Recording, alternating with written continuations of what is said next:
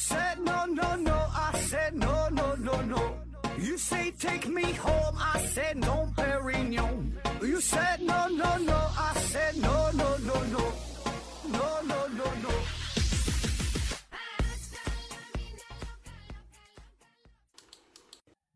拼命探索，不计后果。欢迎您收听《思考盒子》。这一期啊，咱们聊一起非常有名的案子——双桥老流氓案。这个是发生在上世纪七十年代左右啊，在北京的这么一系列性质非常恶劣的流氓抢劫案。前前后后呢，一共是三百八十起的呃强奸加抢劫啊。作案的地区呢，主要是在北京的朝阳区，呃，以及通州、顺义这些地方。那最开始呢，大家伙以为啊，这是团伙作案，毕竟这案子特别多嘛。呃，除了强奸妇女，还有入室抢劫啊，前前后后呢是追查了十年啊，动用了很多的警力，但是都能都没能破案啊。最后呢，这案子的告破呀，也是一个机缘巧合的机会。而最终的结果就水落石出之后，哎，才发现这个案子就是一人所为。这个事儿啊，要从一九七二年的夏天说起。说在北京朝阳区十八里店啊这个地方，有一个年轻漂亮的小媳妇儿啊，带一个孩子，晚上吃完饭在家就准备睡觉了。只见一个蒙面的歹徒就闯了进来，手中拿着一把镰刀，上身赤裸，下身呢穿着一个大裤衩子。夏天天也热啊，进来之后直接就把小孩按在地上，拿着镰刀架在小孩的脖子上。然后威胁这个女子说：“脱下衣服啊，让老子爽一下啊！”这女的女的没有办法啊，只得服从。强奸之后呢，歹徒就逃之夭夭。这个妇女呢，马上就把这个事儿报告给了村委员会啊。但是因为当时天色已晚，再加上这个人啊是蒙着面啊，只露着眼睛，所以呢也看不出来他的任何体貌特征。那在不久之后，又有了第二起案子。地点呢还是在这朝阳区啊，整个过程也都差不多，也是入室强奸啊。但这回呢，在临走的时候，他落下一句话，哎，他说我叫老流氓。此后类似的案件是接连发生，基本都是入室抢劫，有的时候啊都是入室强奸，有的时候呢还有抢劫啊。案子发生的范围呢，大致是以朝阳区的双桥镇为中心，方圆呢十公里左右。偶尔呢也会远一些啊，到这个通县呐，到顺义啊，这么个情况。然后呢，每次做完案子，他都会留下一句话，说我叫老流氓，因为是发生在双桥地区嘛，所以呢，人们也把他称为叫双桥老流氓。那这事儿呢，闹得大伙儿是人心惶惶，一时间呢，这一地区的女性惶恐不安，晚上呢都不敢出门啊。男的呢，本来有一些晚上在外做工的，也不敢出去了，都得在家保护妻子啊。那由于这个事件影响非常恶劣，很快这个案子就上报到了北京市革命委员会啊，这是当时一种特殊的存在啊。那么这负责人呢叫做吴德，这吴主任一听这案子，马上就派出了三百名的民兵，在案发地区大范围的进行搜捕。民兵啊，这也是那时代特殊的存在了哈。当然现在也有，但那个时候的民兵啊，管的事儿比较多，呃，搞宣传呐。抓特务啊，贴什么大字报啊，什么开批斗会啊，哎，啥事儿都管啊。那抓流氓当然也管。这三百名民兵啊，就分成了几个小组，然后在案发的这些案子、案发的这些村子啊周围四处巡逻。但是这老流氓作案呐，他非常随机，你抓不到他什么规律性，所以呢，派出的这些民兵，呃，四处巡查，效果也并不理想。而且有的时候就感觉这老流氓好像就提前知道内部信息一样，就如果这个村子布控了民兵，他就不在这儿作案，他就去其他的地方作案。这毕竟民兵数量有限呐，没法全面覆盖。后来呢，为了布控信息这种就保密性啊，就越来越保密嘛，免得走漏风声嘛。哎，结果有一次这老流氓还真的就闯进了一个村子啊，他没得到这个消息，哎，这个村子外边就有民兵。作案之后呢，就开始逃窜，但问问题是这次抓捕工作太过保密，所以呢，只有少数几个民兵知道这个事儿啊，而这些民兵呢，都是站在村子的外围，哎，所以直到案发之后，受害人是大声呼叫，其他的那些人才知道这个事儿，一下子才涌进到村子里，然后开始封锁村庄的各个出入的路口，然后展开抓捕工作。但是咱说，从这个受害人呼叫到民兵开始行动，这中间也有几分钟的间隔，所以呢，这就给这老流氓一个可乘之机啊！上百人围着这个村子转了好几圈，从晚上一直搜索到天亮，愣是没找到，就感觉这老流氓跑的太快了，他这腿脚厉害呢，分分钟就消失了。所以这个双桥老流氓又多了一个外号啊，叫飞毛腿。而这次抓捕工作的失败，让吴德主任非常气愤。啊，然后很无奈，没办法，只能把这个案子交到了公安部门，哎，专项处理。那还得说专业的人办专业的事儿啊。公安那个刑侦人员到了现场，一勘探一调查，哎，结果就发现，就是在受害人他家屋后的这柴草垛上，有可疑的痕迹，明显这上边啊有人躺过，上边一个。凹陷一个人形，那个这保证躺过，而且旁边还有一泡尿渍，啊，这尿渍还挺新鲜。那根据现场情况的推测，说这个人应该是刚刚离开不久。哎，那甭问了，这保证就是双小老流氓在这块儿躺着。啊，这里交代一句哈，这是不是他？确实是他，就是在多年之后，老流氓不被捕了吗？他也承认了这个事儿，说当天晚上他没跑远，就在受害人家屋后的柴草垛上躺了一宿。到那儿就睡着了。第二天早晨天一亮，这帮民兵都撤退了。哎，他悠哉悠哉的出来，那回家该干啥干啥。所以你看他这心理素质特别好，人家这个反侦查能力也特别强，就躲在受害人屋屋后的这个柴草垛上。你看，这就最危险的地方是最安全的地方啊！这灯下黑啊。接着呢，这警方呢就对老流氓的作案区域进行了分析，想要从中呢找到一些特点。发现他作案的地方呢，主要都是呃集中在这个农村呐，就单独的院落。你看，有的家房子是连着的，有的是单门的，前后呢离别的房子都有一定的距离啊。而且按照当时的习俗，这个房子啊，基本都是上半部分是糊着窗户纸，下半部分呢是镶嵌着玻璃。那时候也没有什么窗帘儿啥的哈，也不锁门啊，也不也不注意这些事儿，所以呢，这就给老流氓留下了作案的机会啊。但是这些信息呢？也没有提供什么更多有用的这个线索啊。那么警方这边是该调查调查，老流氓这边呢是该作案作案啊，两不耽误。很多受害人呐，报案描述的这场景呢都差不多啊。老流氓啊，蒙着面，拿着刀进入房间啊。当然他都是提前观察好的，这家基本都是爷们儿不在家，有男的呢他不去啊，就是一个单独的女性或者是带个孩子。哎，那么如果有小孩，他就把刀架在孩子身上。啊！威胁受害人说：“我是老流氓哈，陪我玩一会儿，不不然就把你家孩子给杀了。”有的时候还会顶风作案啊，甚至是连续多次侵犯同一个人。有的时候呢，也会沉寂相当长一段时间不犯案啊。总之，没有什么太大的规律性。哎，这里边咱插一句哈，为啥没有规律性？就后来破案之后才发现，每次老流氓作案呢，都是因为他跟他老婆吵架，吵完架之后心情很不好。啊，出去发泄一下，所以就出去作案。如果跟这个老婆关系相处的还凑合哈，挺太平的，那就不作案啊，就能消停一阵儿。其实，在警方的调查过程当中啊，也曾经把真正的这老流氓列为犯罪嫌疑人，确实考虑过这个人啊，但是后来又把他排除了。为啥排除了？警方自己给排除的啊。咱之前说了，老流氓的作案他不只是这个强奸嘛，有的时候还会。抢劫啊，就是顺走点东西啊。但那时候你想，农村七几年，这北京这边它也不发达，是吧？也也都农村居多呀，也都比较穷，家里边也没有什么值钱的东西。但是这个犯罪分子呢，他也不挑，你家里边有啥呢，顺手就拿点啥。所有一次作案完毕之后，他竟然拿着受害人家中这个七十斤大米扛着就走。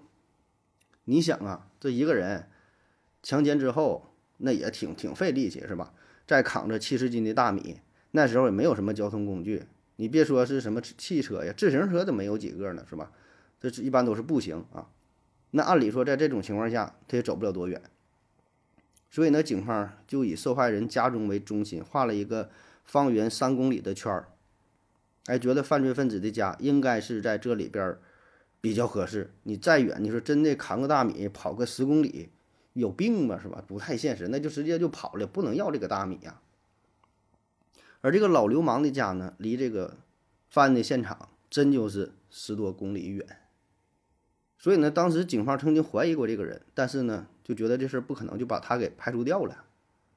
哎，要说这双桥老流氓，他就不是正常人啊，要不然也不会有后边那上百起强奸案了。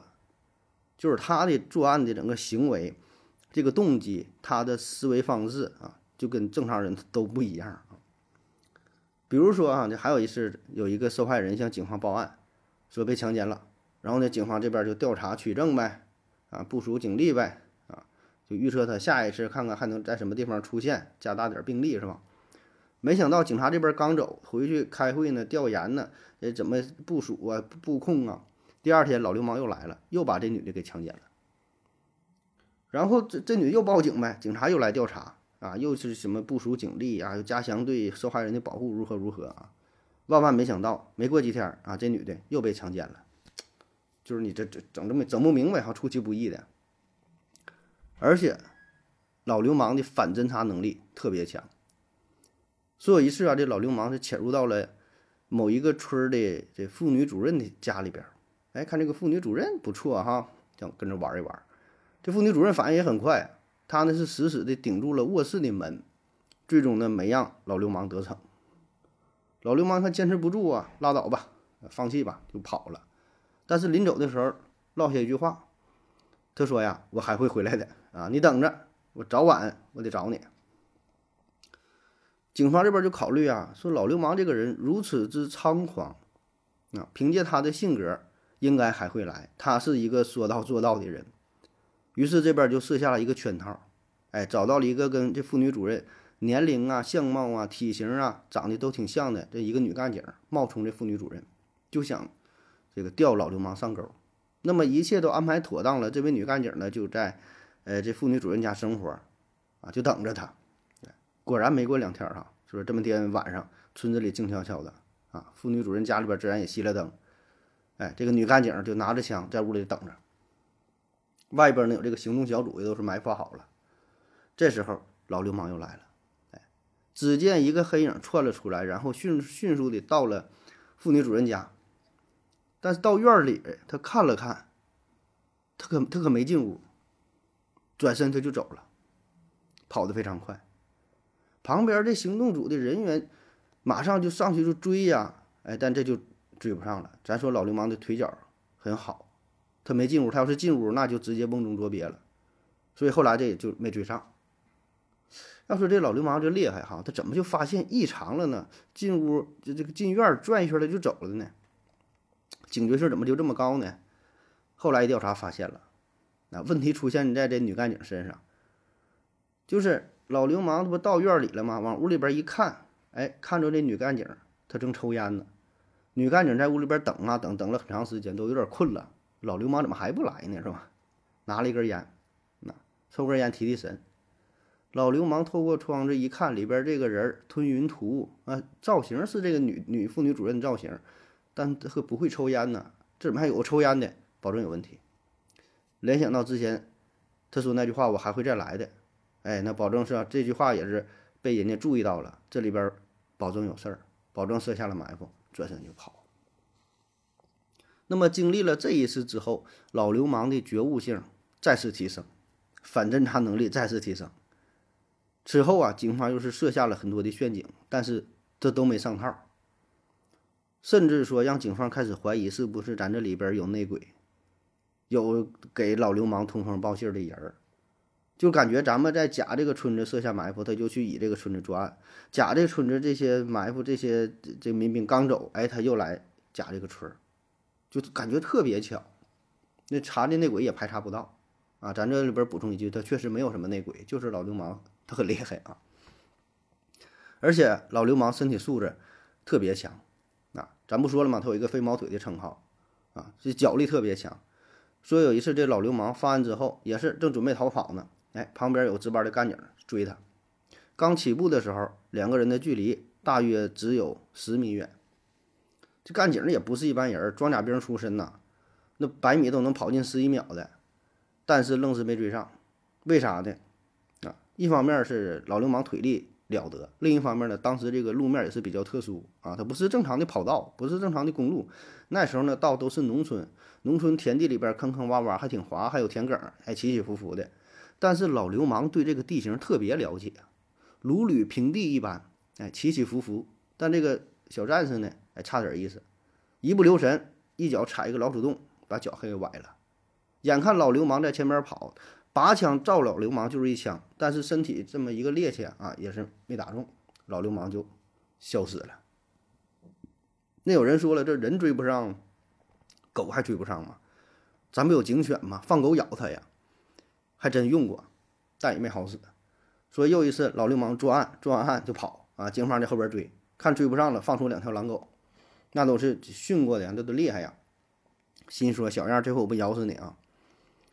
跑着跑着。这个两个狼狗就回来了，啊，这看怎么怎么回事呢？两两个两个警犬耷了个脑袋回来了，明显是挺害怕呀。这俩狗还嘚瑟起来了，再要去追，怎么整都不动地方了，完全这个状态不对劲儿。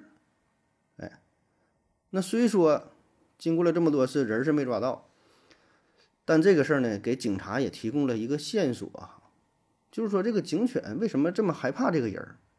那你想啊，保证与这个人从事的一些行业有关，要么他是杀狗的、卖狗肉的，他是屠夫，或者他是养狗的，或者他是偷狗的，从事动物买卖相关行业，对吧？